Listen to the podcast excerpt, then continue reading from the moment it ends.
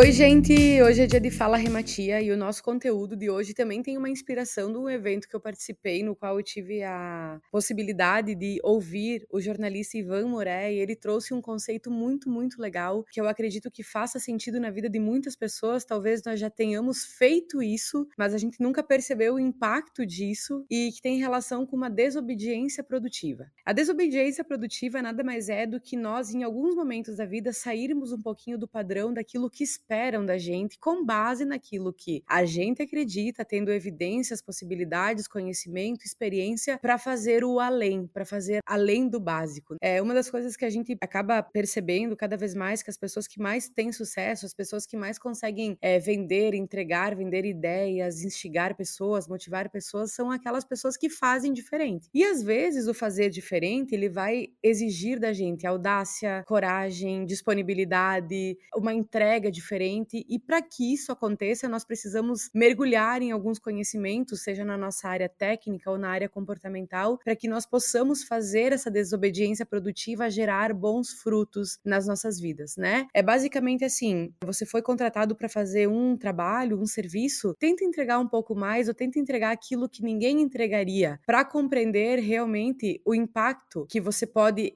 fazer e ter na tua vida profissional quando você desobedece um padrão, mas acaba fazendo mais do que aquilo que é o esperado e o programado. Então, a desobediência produtiva, ela acaba caminhando num tripé extremamente importante que tem base nas nossas experiências, com as nossas escolhas e com aquilo que nós estamos buscando. E esse tripé, ele primeira coisa importante da gente pensar sobre isso, né, é perceber o que está acontecendo ao nosso entorno. O que que significa isso, né? Nós termos uma afinidade com a nossa cultura, uma afinidade com aquilo que a nossa empresa espera, uma afinidade de conseguir olhar as possibilidades além daquilo que nós estamos enxergando. Afinal de contas, quem se destaca nesse mundo todo, um mundo cheio de gente, um mundo cheio de profissionais, um mundo cheio de pessoas com vontade de vencer na vida, quem se destaca é quem está prestando atenção no entorno, é quem está enxergando as possibilidades aonde ninguém enxergou. E isso a gente pode fazer muito no nosso trabalho trabalho, no nosso ambiente profissional, na nossa vida, para que nós possamos sair daquele habitual, daquilo que todo mundo espera que a gente faça, entregando um pouco mais porque eu observei aquilo que as pessoas querem. Um ponto importante, assim, se a gente trabalha com pessoas e todo mundo trabalha em algum momento com pessoas, ah, ou eu sou líder, ou eu sou encarregado, ou eu sou da, da equipe, ou eu sou vendedor, enfim, as pessoas que estão à nossa volta, elas estão o tempo todo dando chances e sinais que mostram a realidade do entorno. Agora, se eu não tô prestando atenção nas pessoas e nas condições é, do meu dia a dia, que eu só tô ligada no piloto automático, eu vou acabar fazendo sempre a mesma coisa do mesmo jeito e não adianta, gente. Ação igual, resultado igual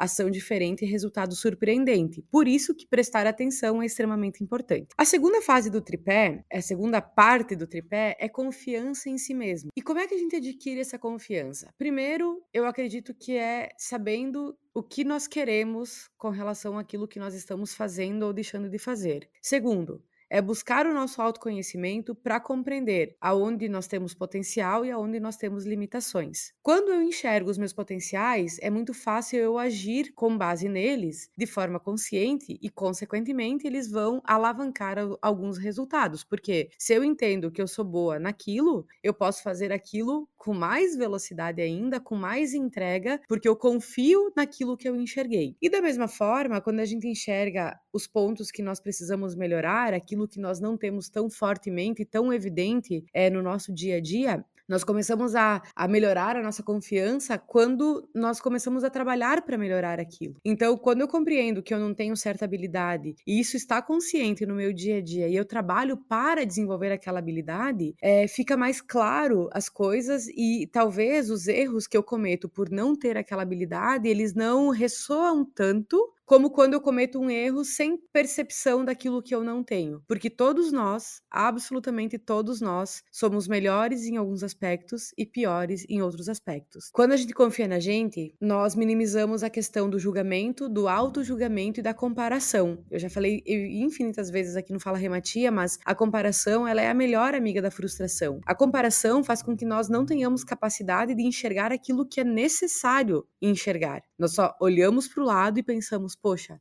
A vida da minha colega é melhor, a vida do meu vizinho é melhor, a vida da minha concorrência é melhor. Nós olhamos para a vida dos outros e esquecemos de olhar para nós. Quando a gente esquece de olhar para quem nós somos, a nossa confiança ela também ela tá entrelaçada num mix de insegurança e desconfiança sobre quem somos. Então, o autoconhecimento é uma ferramenta extremamente potente para nós melhorarmos a percepção sobre as nossas habilidades. Tem que investir nisso independente da forma que a gente vai investir, tá bom? E outro ponto importante é ter coragem, né? Coragem de encarar certas coisas, coragem de falar sobre coisas que talvez hoje nós não tenhamos coragem, coragem de indicar, de propor, de sugerir melhorias, de fazer o diferente, é, de não ter medo de se parecer ridículo, de não ter medo de ser julgado, porque geralmente quem faz diferente vai colher resultados diferentes e surpreendentes, né? Mas para que esse resultado aconteça, eventualmente nós temos que lidar com julgamento com pessoas que não concordam com aquilo que a gente faz, é, com pessoas que vão dizer que nós temos que fazer de outra forma. Agora, se eu tenho clareza do meu entorno, percepção clara daquilo que faz sentido para mim e para as pessoas que estão ao meu redor, família, equipe, sociedade, indiferente de qual é o tamanho dessa, dessa galera toda, né? Se eu tenho convicção das minhas habilidades, potencialidades, dos pontos que eu tenho que desenvolver, é óbvio que eu vou ter mais coragem para enfrentar o que precisa ser enfrentado. E dar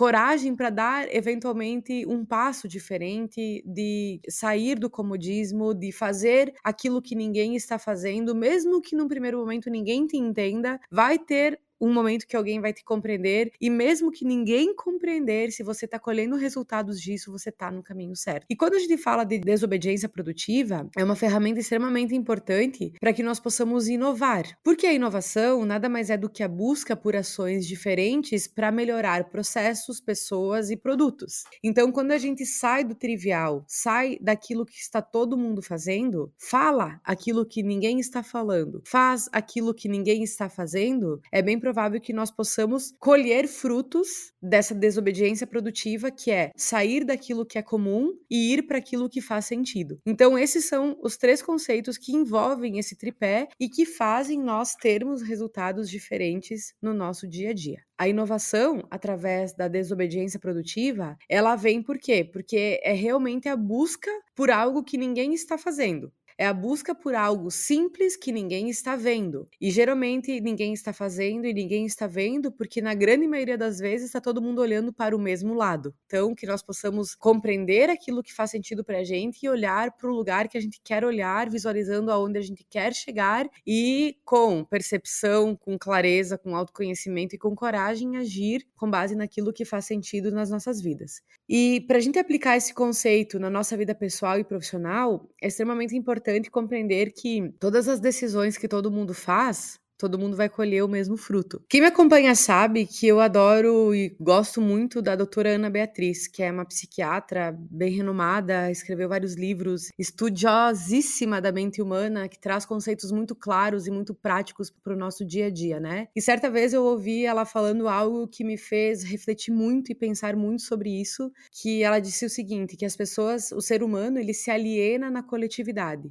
e ele evolui na individualidade. Se tá todo mundo tá caminhando para o lado A, quem está caminhando no lado B está talvez sendo julgado, está se sentindo perdido, inadequado, mas pode ter certeza que está caminhando para o lado daquilo que realmente faz sentido na vida dele. Diferentemente das pessoas que estão todas no lado A, que estão se alienando na coletividade, que estão fazendo as mesmas escolhas, que talvez estão se comparando, se julgando, se analisando e não na busca daquilo que realmente faz sentido. Então, se a gente parar para pensar como nós podemos usar a desobediência produtiva nas nossas vidas, é realmente nós termos clareza das coisas coisas que são importantes e sairmos daquilo que está todo mundo fazendo e buscarmos respostas diferentes, trazendo conceitos novos, trazendo decisões novas que podem vir a fazer muito sentido lá na frente. Então, eu também é, quero deixar como uma sugestão que nós possamos buscar, aprimorar, melhorar o nosso conceito sobre aquilo que a gente realmente quer, para que nós possamos compreender cada vez mais o que realmente faz sentido com autoconhecimento e com coragem de encarar o que realmente importa nas nossas vidas, porque é essa coragem que vai fazer nós termos